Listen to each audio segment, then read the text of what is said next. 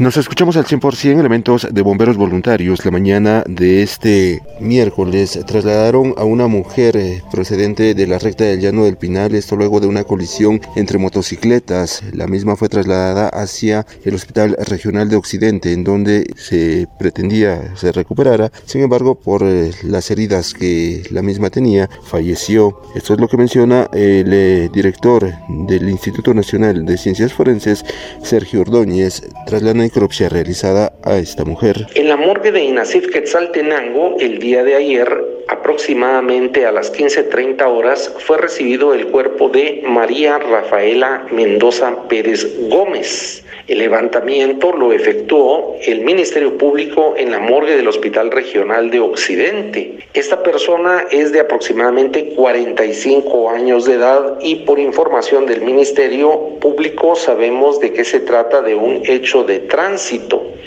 Posterior a la necropsia médico-legal, se determina como causa de muerte traumatismo cráneoencefálico.